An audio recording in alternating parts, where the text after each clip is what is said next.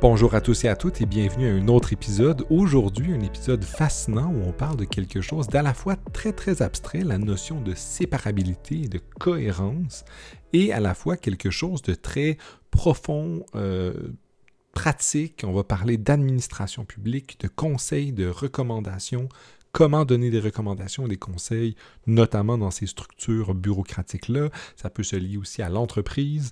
Alors, c'est quelque chose qui, qui va mêler une, discussion que j'ai eue avec Marc-Evan Daou, un collègue avec qui j'ai étudié, mais qui enseigne maintenant alors, avec lui, on a discuté de tous ces sujets-là, de, de, avec plein d'images, même si c'est des notions qui peuvent sembler très théoriques, la notion de séparabilité.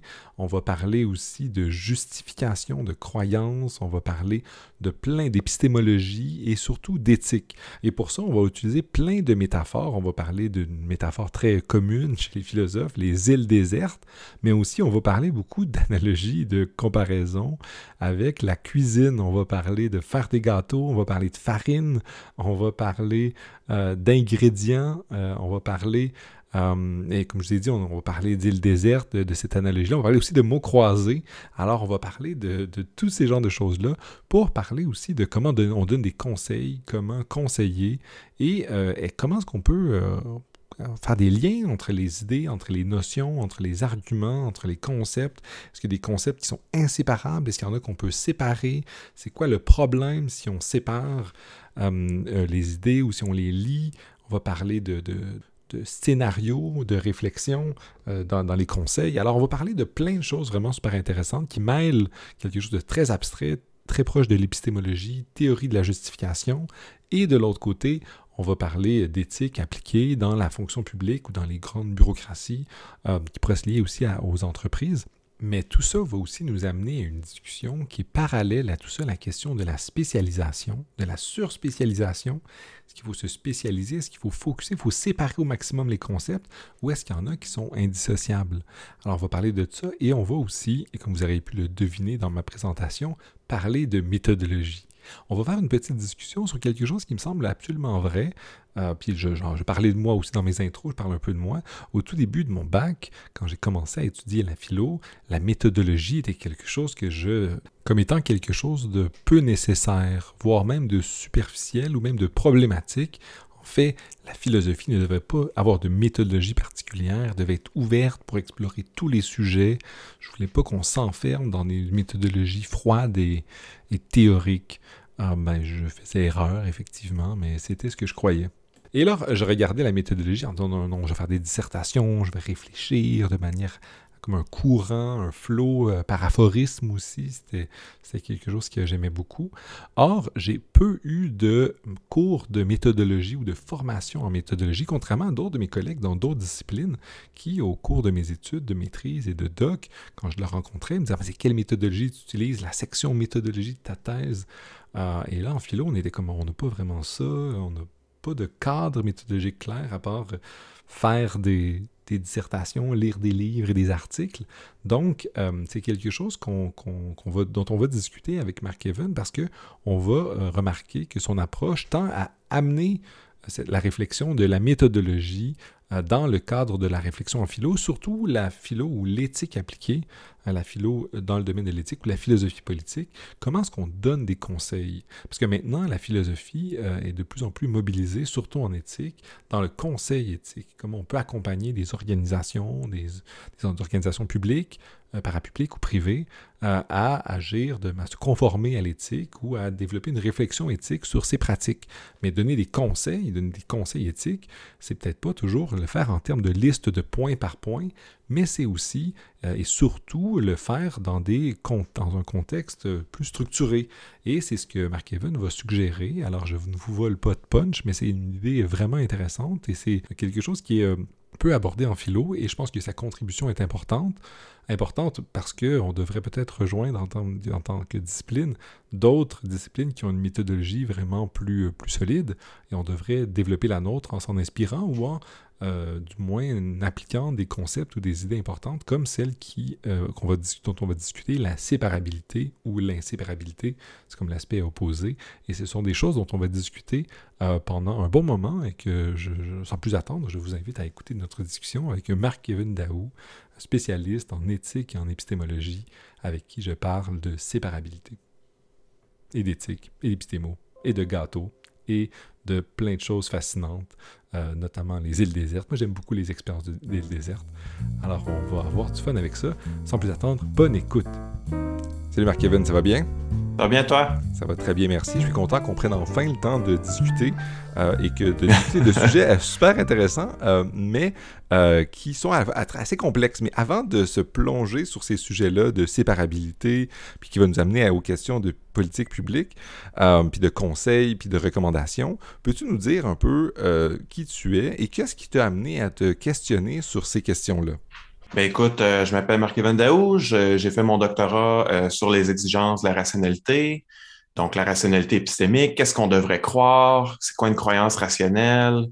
Euh, c'est quoi le lien entre nos croyances puis nos actions? Des questions comme ça. Ensuite de ça, j'ai travaillé un peu dans le secteur public. J'ai été conseiller en éthique à la Commission de l'éthique en sciences et en technologie à Québec. Ensuite de ça, il y a eu la pandémie, mais j'ai fait, en théorie, j'ai fait un postdoctorat aux États-Unis, mais j'ai passé un mois, un an et demi euh, à Montréal quand même parce que ça donnait rien d'être d'être là-bas. Là. Ils étaient dans la même situation que nous.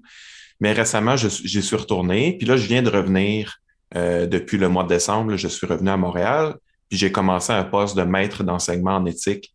Donc, euh, mes recherches aujourd'hui sont un petit peu alimentées par toutes ces expériences-là, autant des des recherches un petit peu plus fondamentales, un petit peu plus abstraites au doctorat que des problèmes plus concrets, plus appliqués dans le secteur public. Puis euh, j'essaie de mélanger tout ça, puis de, faire en sorte que, que ces différentes expériences-là m'amènent quelque chose en recherche. Mais je vais me, j'en profiter pour plonger sur cette, euh, ce parcours-là qui est un bicéphale, qui a deux parties, euh, pour, pour qu'on s'intéresse à la question qui, qui intéresse les recherches en ce moment, c'est la question de séparabilité. Euh, le lien est assez faible avec ta présentation de ton.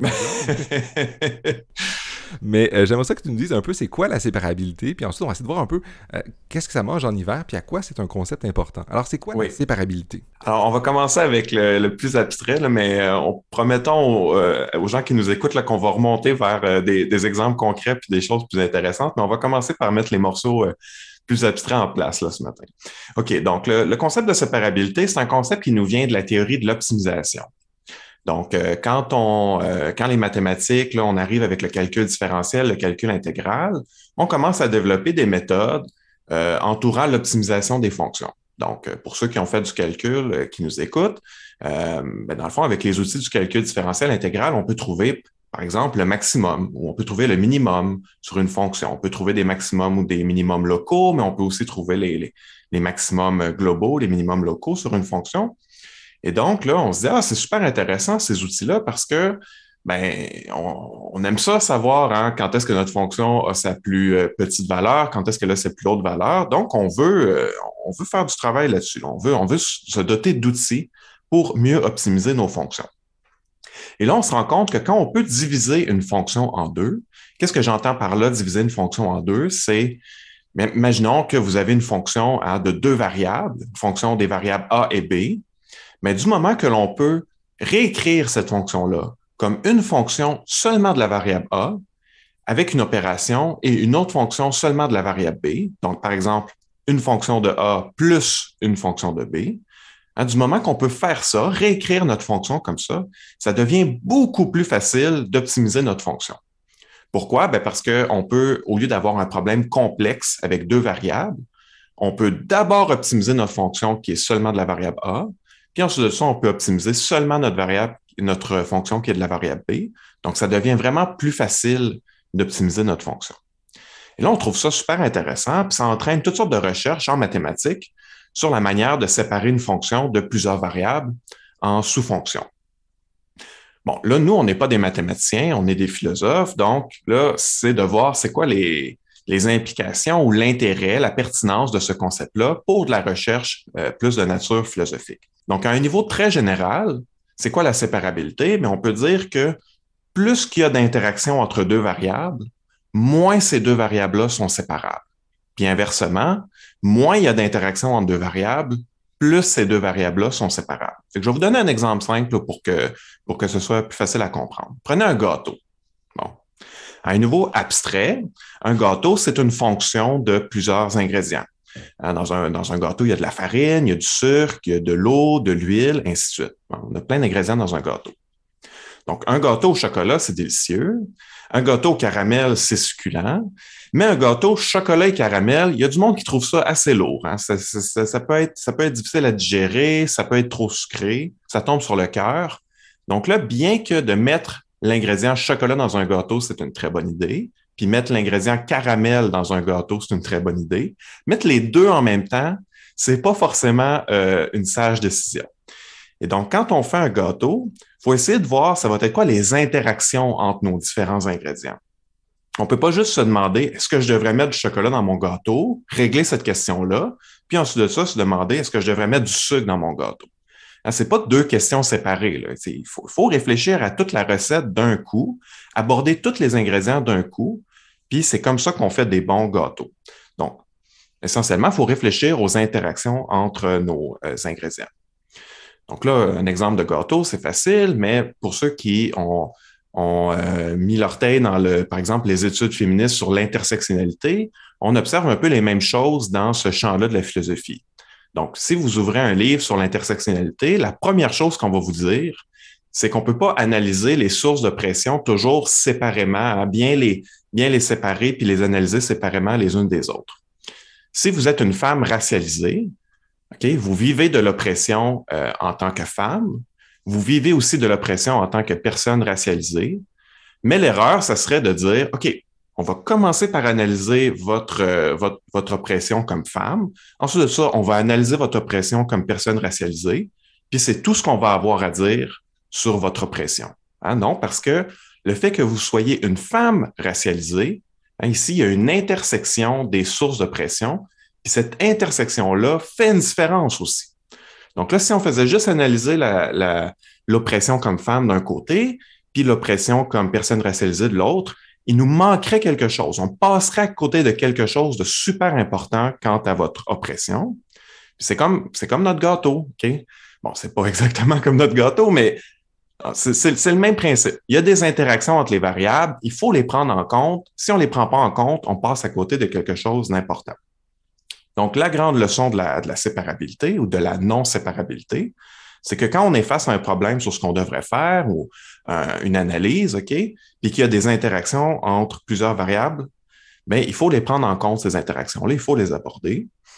Puis, euh, si on ne fait pas ça, ben, c'est comme faire un gâteau, mais demander à 10 chefs séparés, OK, de mettre un ingrédient chaque dans la recette de notre gâteau, euh, ça ne sera pas une bonne idée. Il faut vraiment aborder ces ingrédients-là ensemble, il faut réfléchir à ces ingrédients-là ensemble. Et donc, c'est pour ça qu'on ne peut pas demander à 10 chefs séparés de mettre chacun un ingrédient pour faire notre gâteau. Mais, je vois une tension dans ce que tu dis, parce que là, tu nous présentes ou sembles présenter quelque chose qui milite euh, pour euh, qu'on ait une conception générale, qu'on ait des grands outils.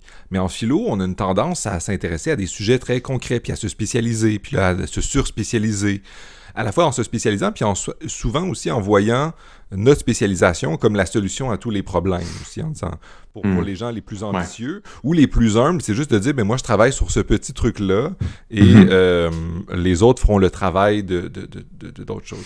Alors comment est-ce qu'on peut comprendre la contribution, la réflexion que tu as sur ce concept de séparabilité-là avec une bonne analogie avec le gâteau qui, qui rend ça assez clair et délicieux? Euh, mais aussi qui euh, montre un peu que est-ce que le message c'est juste qu'il faut être des généralistes qu'il faut avoir une conception générale de, de ce qu'on fait? C'est quoi le, le, message derrière ça? Puis comment est-ce qu'on peut comprendre ça dans euh, le domaine académique de la philosophie comme on le fait de nos jours? Bon. Ben j'ai envie de te dire que en, en philosophie en particulier dans les champs qui moi m'intéressent qui sont l'éthique l'épistémologie il y a vraiment un enjeu à toujours vouloir tout diviser, à toujours vouloir analyser des choses très, très précises séparément du reste. Puis on comprend pourquoi les gens veulent se spécialiser, hein, parce que c'est difficile d'être un spécialiste de tout, là. Fait qu'on comprend la volonté des gens de, se dire, OK, mais moi, je vais aborder le, problème sous un angle très précis, OK? ça se comprend. Mais il y a quand même des enjeux, il y a quand même des problèmes que ça soulève de, de vouloir faire ça. Donc, je vais donner un exemple que, que moi je connais bien, c'est euh, l'exemple des exigences de cohérence. Donc, qu'est-ce que c'est la cohérence ou qu'est-ce que c'est les exigences de cohérence? On, une exigence de cohérence, ça nous invite à éviter certaines combinaisons d'attitudes, OK, comme, comme croire que l'on devrait faire quelque chose et ne pas avoir l'intention de le faire, ou croire une chose et son contraire. OK, ça, ça serait des combinaisons d'attitudes qui sont incohérentes. Puis les exigences de cohérence nous disent, ben, évite ces combinaisons d'attitudes-là euh, problématiques. Donc, il y a toute une littérature sur la question de savoir si on devrait être cohérent. Euh, si on remonte dans les années 90, par contre, il y a eu tout un débat dans la revue Analysis sur la question de savoir est-ce que la cohérence euh, nous amène des attitudes valables ou des intentions valables. Donc, par exemple, si vous êtes cohérent, est-ce que vous allez avoir un, meilleur ratio de croyances vraies à fausses? on aime ça avoir des croyances vraies, on n'aime pas ça avoir des croyances fausses. Donc, est-ce que le fait d'être cohérent, ça va nous aider à améliorer notre ratio de croyances vraies à fausses? Plusieurs auteurs disent non, en fait. La cohérence, tu peux être parfaitement cohérent, puis ça, c'est compatible avec euh, le fait de juste avoir des croyances fausses, par exemple. Aucune vraie. Donc, la cohérence semble pas particulièrement euh, bonne pour nous, nous aider à atteindre un bon ratio de croyances vraies à fausses. On peut, avoir les, les, les, mêmes, les mêmes réflexions dans la sphère pratique. Est-ce que la cohérence va nous aider à prendre des meilleures décisions? On peut avoir des, euh, des intentions qui sont parfaitement cohérentes entre elles, puis juste prendre des mauvaises décisions tout le temps. Bon. Alors, il y a toute une littérature sur la question de savoir si on devrait être cohérent. Euh, même dans les années 2000, il y a un, un autre auteur, le Nico Coloni, qui euh, publie une série d'articles entre 2005 et 2008 où il soulève toutes sortes d'objections à l'égard des, exigences de cohérence. il revient un peu sur les thèmes qu'on avait dans les années 90, mais il, ajoute d'autres euh, objections. Mais il y a une tendance dans cette littérature-là, c'est qu'on analyse toujours les exigences de cohérence isolées. On, on, les sépare complètement du reste, puis on les analyse seuls. Et effectivement, quand on fait ça, quand on, prend juste la cohérence pure, séparée complètement du reste, bien, on a de la misère à voir pourquoi on devrait être cohérent. Hein, comme je viens de le dire, on peut être parfaitement cohérent et aussi parfaitement dans l'erreur. Donc, une personne peut avoir tout faux puis maintenir des croyances cohérentes. je peux croire que euh, le COVID est une invention euh, de Bill Gates, puis il n'y a rien d'incohérent là-dedans, mais c'est probablement pas vrai cette, cette euh, croyance-là. Mais peut-être que la cohérence, puis ça, c'est quelque chose sur quoi je travaille depuis une couple d'années, peut-être que la cohérence, c'est comme, euh, en gros, c'est comme de la farine dans un gâteau. Là, je m'excuse, les, les, les, exemples de gâteaux puis de pain. Je pense que c'est la pandémie qui nous a tous un peu qui nous a tous un peu amené à réfléchir en termes de pâtisserie. En tout cas, moi, ça a vraiment pénétré mon esprit. En plus, avec le temps des fêtes où on fait des gâteaux, ben oui. on, essaie de voir des gens, ou du moins on fait ça pour se, se, satisfaire pendant qu'on voit pas de gens, effectivement. C'est ça. Donc, en tout cas, on va réfléchir beaucoup à des thèmes euh, de la pandémie, là, comme les gâteaux puis le pain euh, aujourd'hui. Donc, en tout cas, pour revenir à ça, peut-être que la cohérence, c'est comme de la farine euh, dans un gâteau. Hein? Pris ça de la farine, ben, c'est pas un pas un ingrédient très excitant. Hein. C'est pas Mais ça fait des mots du bon gâteau, par exemple, la farine. Et peut-être que c'est un peu la même chose pour la cohérence. Ben, la, cohérence, c'est notre ingrédient pas très intéressant dans la, la, théorie des normes ou des exigences. Hein. Pris seul, c'est pas vraiment intéressant la cohérence.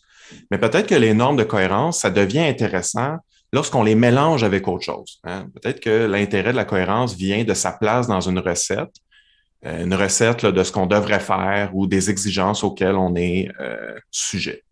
Euh, alors, si, si je, reprends puis j'essaie de reformuler, euh, la cohérence, c'est peut-être pas bon dans l'absolu. Il y a des collègues en philo qui essaient d'être toujours hyper cohérents, machin. Mais là, la cohérence, ça serait un ingrédient ou ça serait le liant, cette, euh, cet ingrédient non prestigieux, qui, mais qui est important pour lier les choses. Fait que ça revient à la question de la séparabilité. Il faut s'intéresser à ce qui mhm. lie les différents éléments d'une théorie.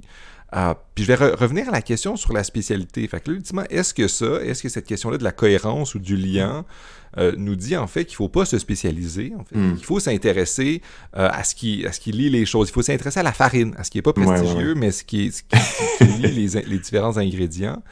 alors, est-ce est que, est que faire de la bonne philosophie ou de la bonne éthique ou de la bonne épistémologie, c'est en fait d'avoir une compréhension générale puis de, des liens entre les différents trucs?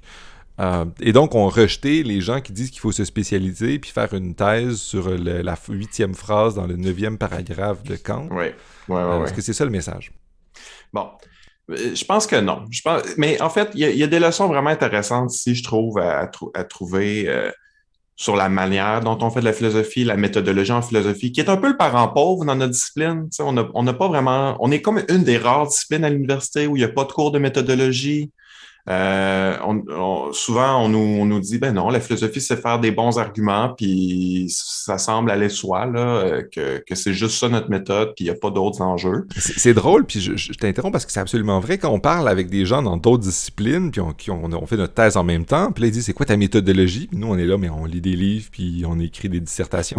là, il y a quelque chose de... Puis là, eux, ils sont comme, il y a une structure, on a une méthode. Et euh, c'est quand même particulier comme discussion. C'est vrai qu'on n'a vraiment pas beaucoup de réflexion. On, a peut-être une réflexion sur la méthodologie des autres, mais euh, sur la nôtre, on en a généralement très peu, ou du moins euh, rarement dans, nos, dans les manières scolaires dont on, on apprend la philosophie. C'est clair. Puis quand tu écris des demandes de subvention, si les organismes nous, demandent d'avoir une section méthodologie, mais la plupart des philosophes n'ont rien à dire dans cette section-là. C'est très vrai. On est vraiment une des rares disciplines où il n'y a, pas de cours de méthodologie, il n'y a pas d'approche méthodologique. Mais je pense qu'un concept comme la séparabilité, ça peut nous aider à faire du progrès. Ça peut, ça veut justement pas dire qu'il faut aller à l'autre extrême de dire qu'il faut jamais se spécialiser, il faut toujours tout aborder d'un coup. Donc, si on étudie notre notion de séparabilité, on peut faire du progrès sur la manière de faire de la bonne philosophie. Donc, on peut se spécialiser dans les situations où nos variables sont séparables. Hein, si vous êtes dans un problème où les, différentes variables sur lesquelles vous travaillez sont relativement indépendantes les unes des autres, il n'y a pas beaucoup d'interaction entre vos variables, bien, tant mieux. Là, vous êtes dans une situation où vous pouvez travailler sur chaque variable séparément les unes des autres parce qu'il n'y a, pas trop de choses qui se passent entre elles. Hein. Le, lien ne fait pas beaucoup de travail entre vos variables. Donc, du moment qu'on a de bonnes raisons de croire que dans, dans le problème qui nous intéresse, il n'y a pas d'interaction entre les variables, bien, il n'y a aucun problème à se spécialiser. Puis au contraire, si on est dans un problème où il y a des interactions entre, euh, entre nos variables, mais je pense que comme philosophe, on peut admettre que la spécialisation a ses limites. Dans ces problèmes-là, là, se spécialiser, ça a ses limites. On peut se dire des choses comme, ben oui, ici, je vais analyser une seule des variables, hein, je vais me spécialiser sur un seul des aspects du problème, mais voici une des limites méthodologiques de mon approche, puisque les variables ne sont pas séparables, euh, ça peut causer un certain nombre de problèmes, puis décrire ces problèmes-là. Là, je pense que ça, ça serait un peu comme euh, les remarques méthodologiques de nos collègues en sciences sociales ou en, sciences, euh, en sciences naturelles. Nous, on aurait des remarques méthodologiques sur la manière dont on travaille. C'est correct.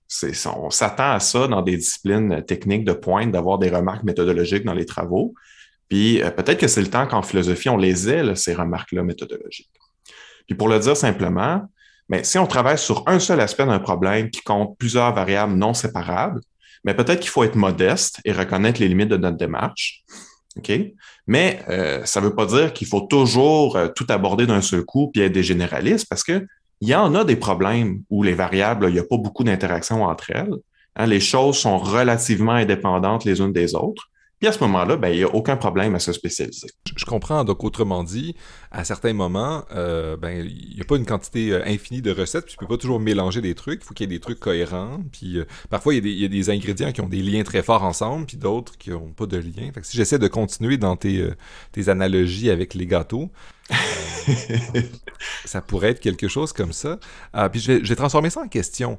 Donc, tu, tantôt, tu nous disais que les normes de cohérence, c'est comme des ingrédients. C'est la farine. C'est cet ingrédient euh, qui est euh, sous-estimé, non prestigieux, mais important. Oui. Alors, euh, peux-tu nous donner des exemples de moments où, ou de recettes, autrement dit, de recettes qui lient la philosophie? Au début, on a promis aux auditrices et auditeurs qu'on allait leur donner des exemples concrets, qu'on allait partir de nos questions méthodologiques, euh, très abstraits, mais qu'on a déjà vu que il y a un message dans ce que tu nous dis. Tu nous dis, ben, il faut amener un peu de mhm. méthodologie en mhm. philo, puis c'est important. Mais là, des exemples un peu plus pratiques dans la recherche en philo, de quelle manière on pourrait comprendre ces combinations ou ces recettes de normes-là? Oui, tout à fait. Bon, mais ben, pour donner un exemple, euh, on va aller du côté des théories de la justification épistémique. Donc, qu'est-ce que c'est les théories de la justification épistémique? C'est des théories qui tentent de déterminer euh, ce qu'on peut répondre, ce qui est acceptable de répondre quand on nous demande des choses comme pourquoi tu crois telle chose? Donc, par exemple, qu'est-ce qu'on peut répondre quand on nous demande pourquoi tu crois que le variant Omicron est plus contagieux que le variant Delta? Qu'est-ce qui justifie cette, euh, cette croyance-là? Donc, historiquement, il y a deux grandes théories de la justification épistémique. Ces deux grandes théories-là sont le cohérentisme et le fondationalisme. Bon, les cohérentistes, qu'est-ce qu'ils nous disent? Ils nous disent que les croyances sont justifiées lorsqu'elles s'accordent bien avec nos autres croyances. Donc, euh, par exemple, je suis justifié de croire que le variant Omicron est plus contagieux que le variant Delta, mais parce que je crois que le docteur Arruda est fiable et parce que je crois que le docteur Arruda a dit que le variant Omicron est très contagieux et ainsi de suite. Donc, j'ai toutes sortes de croyances déjà en place. Euh, puis ces croyances-là me permettent de croire que je suis justifié euh, de penser que euh, le variant Omicron est plus contagieux que le variant Delta. Puis si on me demandait ben, pourquoi tu crois que le docteur euh, est fiable, ben, je répondrais encore en, sollicitant d'autres de mes croyances. Puis ce serait, je, ferais toujours juste mentionner mes croyances pour dire qu'est-ce qui justifie ce que je crois. Un des problèmes du cohérentisme, ça on en a parlé tantôt, c'est qu'on peut être parfaitement cohérent et parfaitement dans l'erreur. Donc, si ma justification pour croire que le variant Omicron est plus contagieux que le variant Delta, c'est juste que cette croyance-là est cohérente avec mes autres croyances, mais je pourrais juste être parfaitement dans l'erreur sur toute la ligne. Hein. Je pourrais juste avoir plein de croyances fausses, mais ces croyances fausses-là sont cohérentes entre elles. Puis, euh, donc, il n'y aurait aucun lien entre être justifié puis euh, arriver à avoir des croyances vraies, arriver à la vérité. Donc, ça, c'est une approche cohérentiste de la justification. Il y a, d'autres approches de la justification. Hein. Les, fondationalistes, c'est la grande alternative. Les fondationalistes nous disent qu'une croyance est justifiée lorsqu'elle s'accorde bien avec une classe privilégiée d'attitudes, comme les expériences directes. Donc, par exemple, en ce moment, je suis justifié de croire que je suis en train de faire une entrevue avec Gabriel Monette parce que je, je vois mon ordinateur. J'ai une expérience directe de mon ordinateur. Je vois Gabriel dans mon écran, euh, je vois mon micro, etc. Donc là, j'ai toutes sortes d'expériences directes en ce moment. Puis ces expériences directes me permettent de croire que euh, je suis bel et bien en train de faire une entrevue avec euh, Gabriel Monette. Donc, un des problèmes du fondationalisme, c'est que les expériences sont souvent pas très suffisantes pour déterminer ce qu'on devrait croire. Hein, les expériences directes, comme mes, mes, perceptions immédiates, les choses que je vois en ce moment dans mon champ visuel, euh, bon, ça nous permet de, croire certaines choses, mais en même temps, il y, a, des croyances très complexes, il y a des croyances euh, plus abstraites, OK, qui sont assez déconnectées de nos expériences visuelles directes. Donc, par exemple, c'est quoi les expériences directes qui nous permettent de dire que le variant Omicron est plus contagieux que le variant Delta? Hmm, il n'y a pas juste des expériences directes qui, interviennent ici. Donc, euh, ici, quand, on forme cette croyance-là, hein, on se fie sur des témoignages, on se fie sur les experts. Il y a toutes sortes de, facteurs qui entrent en compte qui dépassent largement les, expériences visuelles directes que j'ai hein, ou les, expériences sensorielles directes que j'ai. Donc, pour ce genre de croyance-là, on, c'est pas très clair que l'on peut tout ramener Hein, à euh, une classe privilégiée d'expérience directe. Donc, pour sortir de cette impasse-là, parce que chacune de nos théories soulève des, problèmes différents, pour sortir de cette impasse-là, il y a une philosophe que j'aime beaucoup qui s'appelle Susan Hack, qui propose de combiner certains aspects du cohérentisme avec des aspects du fondationalisme. Donc, elle se dit, dans le fond, pourquoi est-ce qu'il faut soit être à un extrême Hein, d'une conception purement cohérentiste de la justification ou à un autre extrême où c'est purement juste des expériences directes qui comptent, pourquoi est-ce qu'on ne peut pas euh, opter pour une, euh, une, vision de la cohérence, euh, pardon, une vision de la justification qui combinerait un peu ces différents aspects-là? Donc, pour sortir de l'impasse, Susan Hack propose de combiner certains aspects du cohérentisme avec des aspects du fondationalisme. Puis elle donne un exemple vraiment célèbre pour illustrer sa théorie. C'est l'exemple des mots croisés. Donc, imaginons que vous faites des mots croisés le dimanche. Hein, vous remplissez une ligne ou une colonne, et lorsque vous faites ça, vous regardez l'indice à votre disposition.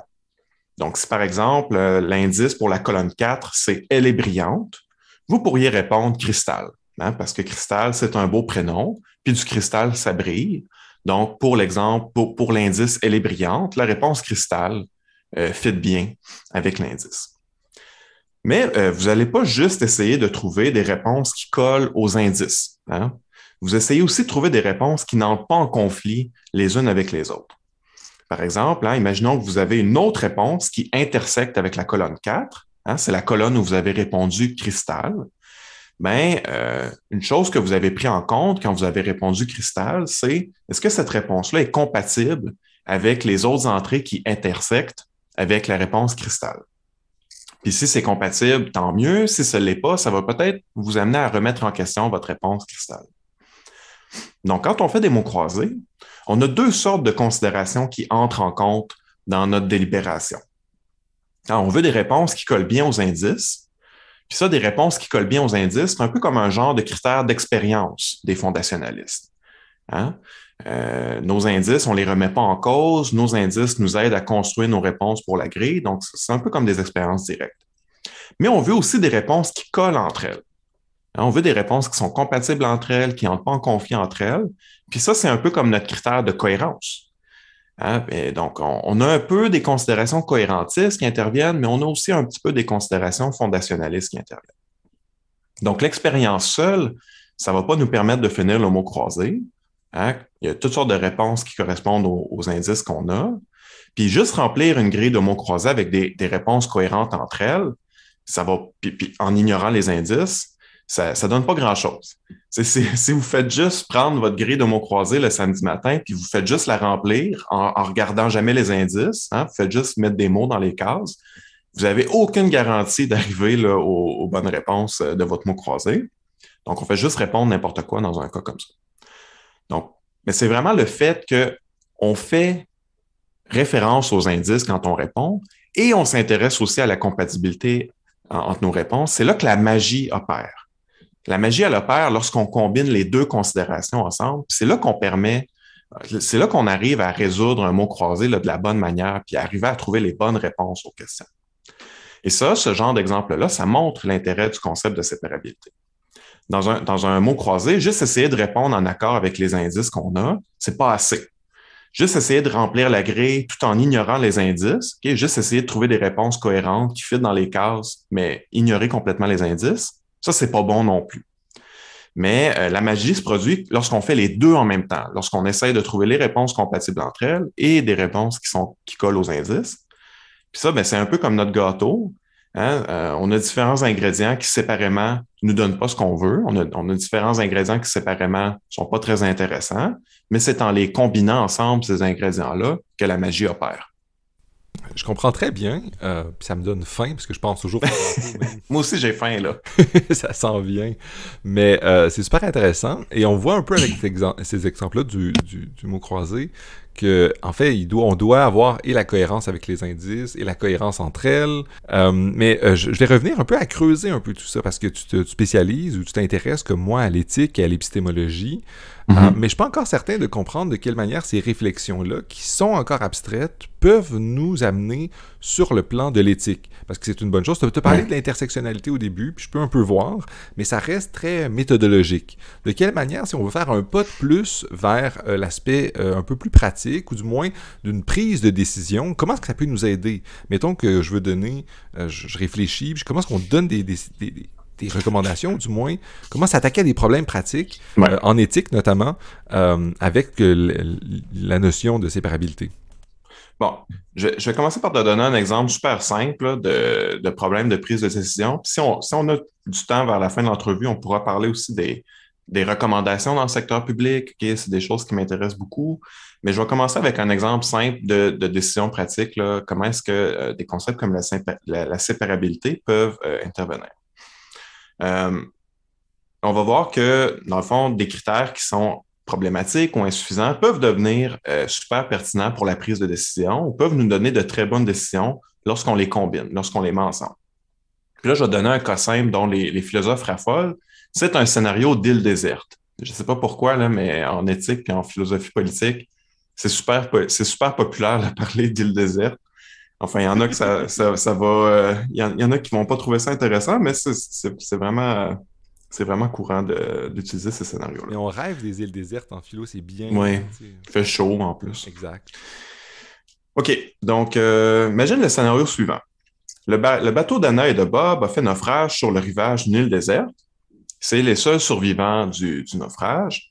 Pendant qu'ils attendent l'équipe de secours, ben, ils doivent déterminer comment ils vont gérer les ressources à leur disposition, les ressources sur l'île. Par exemple, ils ont récupéré 10 litres d'eau potable du bateau. Puis là, on, on fait les hypothèses usuelles. Ils veulent tous les deux avoir de l'eau. Euh, aucun d'entre eux ne possédait l'eau avant l'accident. Ils ont travaillé aussi dur l'un que l'autre pour euh, récupérer l'eau, etc. Comment, question, comment devrait-il se séparer l'eau dans une situation comme ça? intuitivement, je pense que si on faisait un sondage aux auditeurs, aux auditrices, ils nous diraient quelque chose comme donne 5 litres d'eau à Bob, puis donne 5 litres d'eau à Anna. Bon, quelque chose comme ça. C'est une réponse assez intuitive dans, un cas comme celui-ci. Bon, comment est-ce que Anna et Bob devraient gérer l'eau à, leur, euh, à leur disposition? Ben, essayons de voir si on peut expliquer ça avec des critères ou avec des exigences. Donc, on pourrait avoir un premier critère, un critère qu'on va dire de Pareto-dominance. La, la Pareto-dominance, c'est un concept qui vient de l'économie et qui nous dit essentiellement qu'on devrait éviter les situations où on peut améliorer le sort d'au moins une personne sans nuire à personne d'autre. Donc, si on peut avantager quelqu'un puis que ça, ça ne nuit pas à la condition de personne d'autre dans le groupe, ben, on devrait éviter cet état-là. Hein, parce que si on est dans cette situation-là, ben, c'est ça qu'on devrait faire. On devrait avantager cette personne-là, puis puisque ça nuit à personne d'autre, il n'y a pas de perdant. Donc, on veut éviter ces états-là où on peut faire des gagnants sans faire des perdants. Puis ça, c'est pas mal intuitif de vouloir respecter la, la Pareto-dominance parce que justement, si, on est capable d'avantager certaines personnes, puis que ça ne se fait pas au détriment de personne d'autre, ben pourquoi est-ce qu'on ne fait pas ça, justement? Donc, on pourrait se dire qu'Anna et Bob doivent respecter, euh, doivent éviter pardon, les états dominés au sens de Pareto. Bon, un autre critère intuitif dans une situation comme ça, c'est un, critère d'égalité matérielle. Ça semble naturel de se dire que si euh, Anna obtient une certaine quantité de l'eau, mais alors Bob devrait obtenir la même quantité de l'eau. Donc, essentiellement, on devrait euh, faire une répartition égale des ressources dans, la situation que vivent Anna et Bob. On va, commencer par voir ce que nous dit la Pareto-dominance sur la situation vécue par Anna et Bob. Puisque Anna et Bob veulent tous les deux avoir de l'eau potable, la, dominance de Pareto, la seule chose qu'elle interdit, c'est que la seule chose qu'elle nous dit, en fait, c'est que toute l'eau devrait être distribuée entre Anna et Bob. Il ne devrait pas y avoir d'eau qui est distribuée à personne. Donc, la seule manière dont on pourrait enfreindre notre critère de Pareto-dominance, ce serait si on jetait une partie de l'eau potable euh, dans le sable ou dans la mer. Si on jette de l'eau, ça, c'est pas Pareto euh, optimal. Donc là, c'est la seule chose qu'il faut pas faire. Si Bob, il prend pas une partie de l'eau, c'est Anna qui l'obtient et vice-versa. Juste, si tu permets, juste pour préciser, tu disais que, mettons qu'on donnait 9 euh, bouteilles d'eau, 9 litres d'eau à un personnage, puis un à l'autre, vu qu'on n'en gaspillerait pas, euh, ça serait correct quand même selon le critère de Pareto que tu présentes. C'est ça. Mettons 9 litres à Bob, puis 1 litre à Anna, ça c'est Pareto optimal. Puis aussi 10 litres à Bob, puis 0 litre à Anna. Ça, c'est Pareto optimal. Puis, là, c'est là qu'on voit les limites de ce critère-là. Si Bob, il s'accapare toute l'eau, puis il laisse Anna mourir de soif, ça, ça satisfait euh, le critère de Pareto. Et ça, ça semble pas être une très bonne allocation de ressources, que Bob, il prenne toute l'eau puis qu'il laisse quelqu'un mourir de soif. Ça, ça semble pas très bon. Donc, ce critère-là, là, si on l'analyse seul, il est compatible avec de très mauvaises allocations de ressources. Si on prend euh, maintenant notre, critère d'égalité matérielle, notre critère d'égalité matérielle, tout ce qu'il dit, c'est si une personne a une certaine quantité d'eau, l'autre personne a la même quantité d'eau. Donc, si euh, Bob a zéro litre d'eau, ben Anna a zéro litre d'eau. Si Bob a 2 litres d'eau, Anna a 2 litres d'eau, etc. Donc, ce critère-là, euh, il est compatible aussi avec de très mauvaises allocations de ressources. Hein. Techniquement, c'est possible de satisfaire l'égalité matérielle si personne n'a de l'eau. Donc, si on prenait toutes les bouteilles d'eau puis qu'on les vidait toutes dans la mer, ça, ça pourrait satisfaire le critère d'égalité matérielle. Donc, hein, la, dominance de Pareto puis l'égalité matérielle, si on les analyse individuellement, c'est deux critères critiquables. Hein, après tout, juste le fait de, satisfaire la dominance de Pareto, c'est compatible avec euh, Bob qui prend toute l'eau. Puis euh, l'égalité matérielle, c'est compatible avec jeter toute l'eau dans la mer. Puis euh, donc, dans le fond, on pourrait soulever des objections individuelles à chacun de ces critères-là, parce que chacun de ces critères-là, individuellement, permet des mauvaises allocations de ressources. Mais ces objections-là manqueraient la cible, hein, parce qu'on n'est pas en train de dire il y a juste un critère qui compte. C'est les deux critères qui comptent ensemble. Puis quand on combine les deux critères ensemble, on obtient le résultat intuitif. Hein. On obtient le résultat intuitif parce que la seule manière d'être Pareto optimal et euh, de satisfaire l'égalité matérielle, c'est de donner 5 litres à Bob puis donner 5 litres à Anna. Puis ça, c'était notre réponse intuitive qu'on avait au début.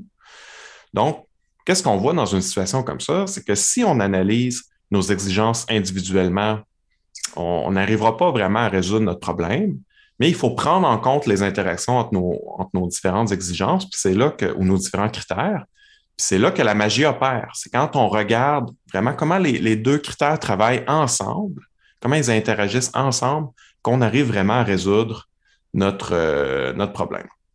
Donc, la morale, encore une fois, c'est qu'il y a des normes, des critères ou des exigences qui font du sens ensemble. Pris séparément, ces critères-là sont sujets à des objections sérieuses, mais lorsqu'on les analyse ensemble, ne sont pas sujets à des objections ou causent pas de problème, ces critères-là. Mais ça, nous amène à, la question méthodologique dont tu parlais, qui est important de bien comprendre c'est quoi, parce que dans l'exemple que tu donnes, tu sépares bien le, critère de Pareto et le critère d'égalité matérielle. Puis euh, ils sont comme bien séparés, puis ensuite on dit ben, ensemble, c'est ça qui nous permet de, répondre ou d'amener quelque chose, une réponse à la question ou au dilemme des gens encore sur l'île déserte qui doivent se séparer l'eau. Alors, euh, je comprends bien. Euh, j'aimerais donc prendre cet exemple-là, qui est encore très abstrait, puis t'inviter à essayer de, ramener dans le concret. Euh, moi et toi avons, euh, dans d'autres vies, travaillé euh, dans le secteur public, on a travaillé hors du monde académique, et, quand on rencontre des gens, on, nous demande peut-être pas de donner... Ben, un, déjà qu'on parle d'expérience de pensée, eux, ils sont comme, non, on veut du vrai concret. les expériences d'île déserte, c'est bien entre philosophes, mais peut-être que dans le monde à l'extérieur, ils veulent des, des, des, conseils ou des recommandations sur comment prendre des décisions. Alors, comment est-ce que ce genre le concept de séparabilité, puis l'aspect méthodologique qui vient avec, mm. peut euh, accompagner euh, la prise de décision, puis de quelle manière est-ce que ça peut aider des gens, euh, les gens, le genre de gens que moi et toi avons rencontrés quand on travaillait dans le, monde public, ou du moins les gens qui nous écoutent, qui voudraient donc prendre cette notion-là et dire, ah, ben, peut-être qu'est-ce qu'ils pourraient en apprendre pour eux conseiller ou eux quand ils sont dans un processus de prise de décision? Bon, c'est ça. Comme tu l'as dit, les deux, on a été euh, dans. On, travaillé dans le secteur public, on a, travaillé avec des praticiens sur des problèmes plus concrets. Puis moi, je veux. Euh, j'aimerais ça, là, éventuellement, que mes recherches ne restent pas au niveau super abstrait des îles désertes, là, puis qu'il puisse y avoir des, euh, une utilité quelconque pour, pour le vrai monde. Donc, je, je veux donner un exemple sur comment ce genre de recherche-là peut faire une différence dans la manière de, de formuler des recommandations dans le secteur public. Ça, c'est un exercice que, que qu'on fait dans des organismes de conseil comme la, Commission de l'éthique en sciences et en technologie. C'est des organismes qui publient euh, des avis, des documents de réflexion, des rapports. Puis, euh, comme dans plein d'organismes publics, généralement, ces rapports-là contiennent des recommandations à l'attention du décideur. Pour les gens qui sont peut-être pas familiers avec le, fonctionnement du secteur public, on peut prendre un exemple qui a été plus médiatisé. C'est le rapport de la coroner euh, Jeanne Kamel, suite à la tragédie là, de, de, Joyce Echaquan. Donc, pour ceux qui n'étaient peut-être pas là dans les deux dernières années, euh, Joyce Echaquan, c'est une, euh, une, femme à qui est décédée à l'hôpital de, de, Joliette en 2020. une mort qui a été une, vraie tragédie. Les, circonstances de sa mort sont extrêmement troublantes. Donc, pour faire élucider, faire, la, faire la lumière sur cette situation-là, on mandate la coroner Kamel pour faire une enquête publique sur les circonstances de la mort de, Joyce Echaquan. Et euh, comme, euh, comme, on, retrouve dans la plupart des rapports du coroner qui sont, qui sont destinés à l'attention du gouvernement ou d'institutions publiques, au début du document, il y a une liste de recommandations.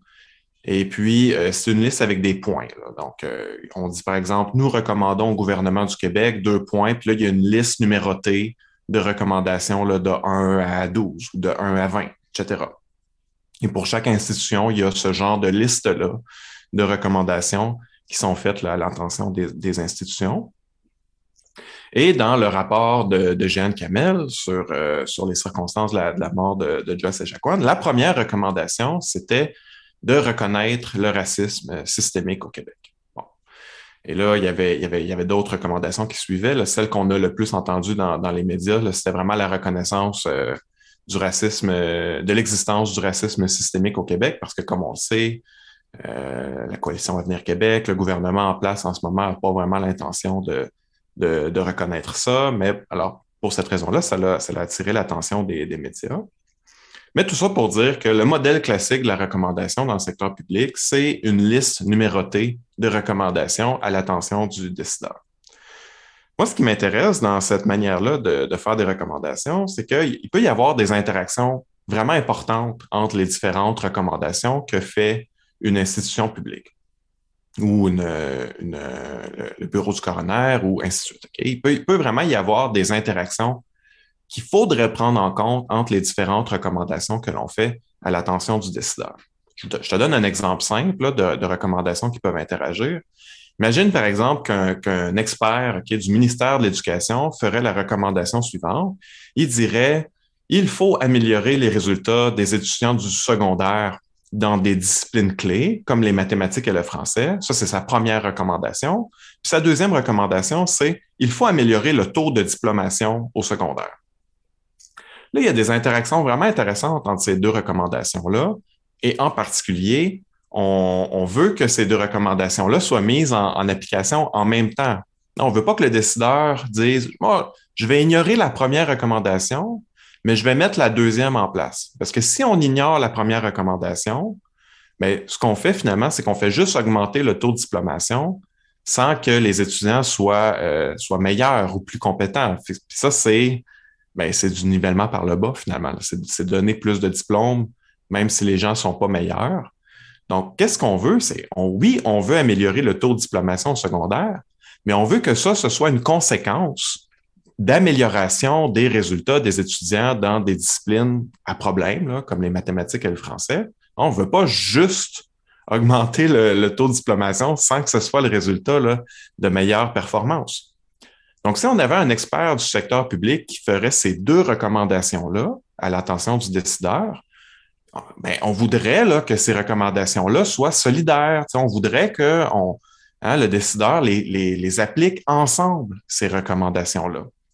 Le problème, c'est que quand on regarde la manière dont on fait des recommandations dans le secteur public, c'est vraiment juste une liste de points euh, ou une liste de recommandations numérotées. Et il n'est pas possible en ce moment de voir c'est quoi les interactions entre nos différentes recommandations? Est-ce que certaines recommandations sont complémentaires? Est-ce que certaines recommandations sont, entre guillemets, le synergiques, là, ça aurait beaucoup plus d'effet si elles étaient combinées?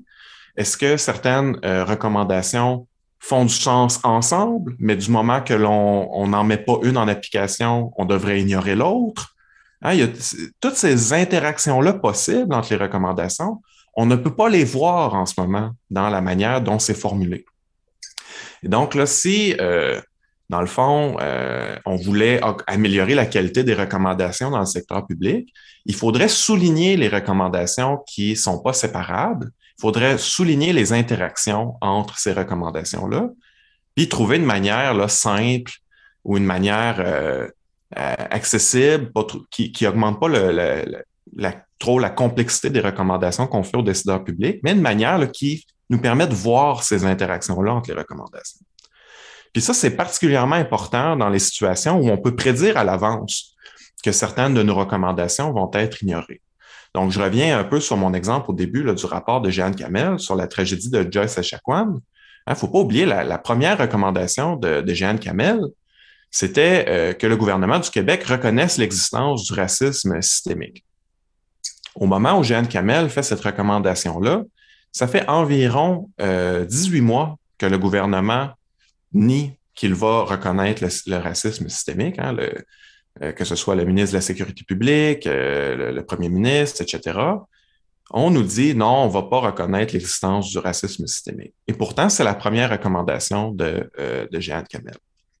Donc, si on sait que cette recommandation-là va être ignorée, ou en tout cas, si on a d'excellentes raisons de croire que, malheureusement, cette recommandation-là va être ignorée, mais comment ça impacte les autres recommandations du rapport? Hein, est-ce que dans un cas comme celui-là, ce serait pas mieux pour euh, euh, l'expert du secteur public d'inclure des recommandations compensatoires, hein, des recommandations de la forme si vous ne faites pas la recommandation 1, hein, si vous ne faites pas telle ou telle recommandation, faites telle autre chose.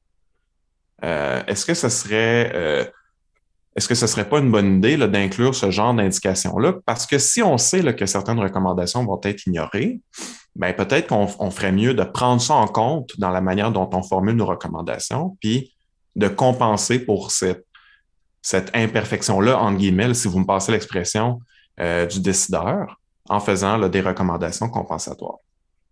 Puis si on sait que le gouvernement ira pas jusque-là, si on sait que le gouvernement ira pas jusqu'à, par exemple, reconnaître l'existence du racisme systémique, est-ce qu'on peut lui recommander, par exemple, de reconnaître autre chose, peut-être une reconnaissance minimale de la situation pour qu'au moins, le sachant qui ne compte pas aller jusqu'à reconnaître l'existence du racisme systémique, qu'on puisse au moins faire un, pas minimal dans la bonne direction euh, et reconnaître autre chose?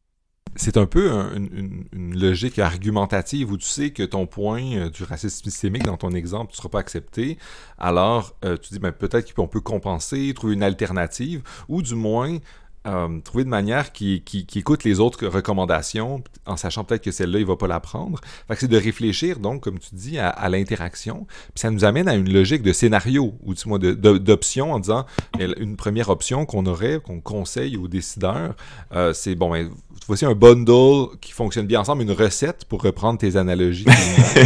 oui. Alors, tu as une, recette, puis tu prends cette recette-là, parce que les ingrédients indépendamment euh, ne seront peut-être pas très très bons, mais ensemble, ils vont atteindre plus l'objectif que tu cherches. Euh, au lieu de recommander au gouvernement d'avoir euh, et de la farine et euh, un ensemble d'ingrédients quelconque, tu, tu, lui, tu lui offres ça. Euh, mais c'est intéressant quand même comme, approche par scénario. Euh, puis est-ce, est que, est-ce que tu, ton expérience dans la fonction publique, est-ce que ça a résonné avec ce, pan-là de ta recherche aussi? Parce que là, tu nous donnes un peu les débouchés concrets de, ta recherche, du concept de séparabilité. Euh, est-ce que tu crois, est-ce, qu'il y a une recherche sur les conseils? Comment est-ce qu'on donne des conseils? De quelle manière est-ce que ta recherche s'arrime avec ça? Mais c'est ça. Moi, ce que, ce que je veux, moi, j'ai beaucoup aimé en passant mon, passage dans la fonction publique. Là, ça a été vraiment euh, très, très marquant dans mon parcours intellectuel. Puis ce que j'aimerais aujourd'hui faire, c'est continuer à faire de la recherche euh, fondamentale sur des, sur des, concepts là, euh, comme la séparabilité, les recherches sur les raisons, la rationalité, les idéaux, etc. Mais tout en ayant, tout en gardant un œil sur le genre de débouchés concrets que ça peut avoir pour, euh, par exemple, des institutions du secteur public. Moi, je vois vraiment euh, ces deux projets-là comme arrimés maintenant.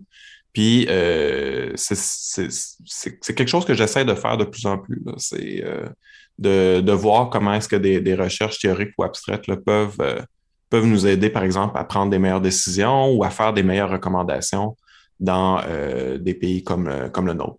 Ça montre aussi un peu, puis je trouve ça intéressant, de quelle manière est-ce que pour les, des philosophes, euh, nos collègues ou nos anciens collègues, on, peut, on peut, ils peuvent appliquer les, les, expertises qu'ils ont acquis en philosophie pour euh, les amener dans des, dans des domaines ou d'autres domaines qui sont peut-être un peu moins euh, pour avoir en tête, qui est la fonction mm. publique. Il, y a une contribution de la philosophie, de l'éthique et de l'épistémo pour des, des domaines comme ça.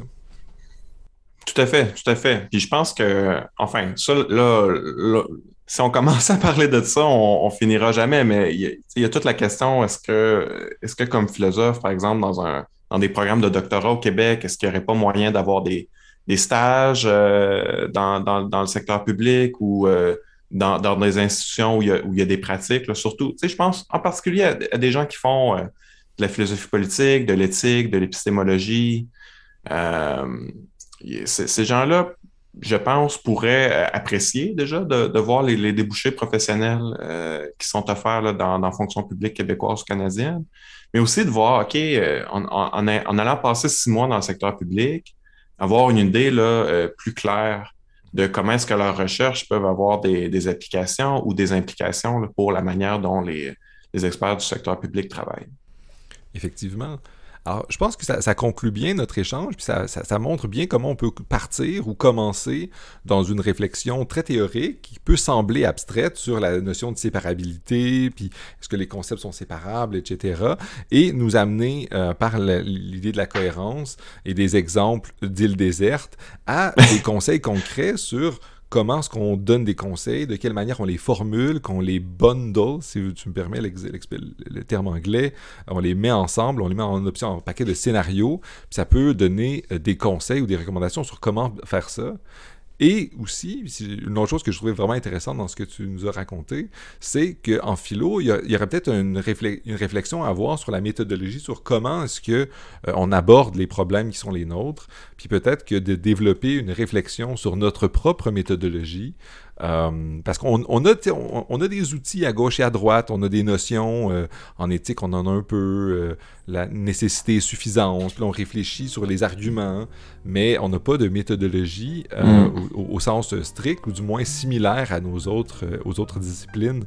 Mm. sœurs que nous avons, puis ce que tu nous présentes est un, outil quand même pour faire, faire réfléchir les philosophes sur leur, leur discipline.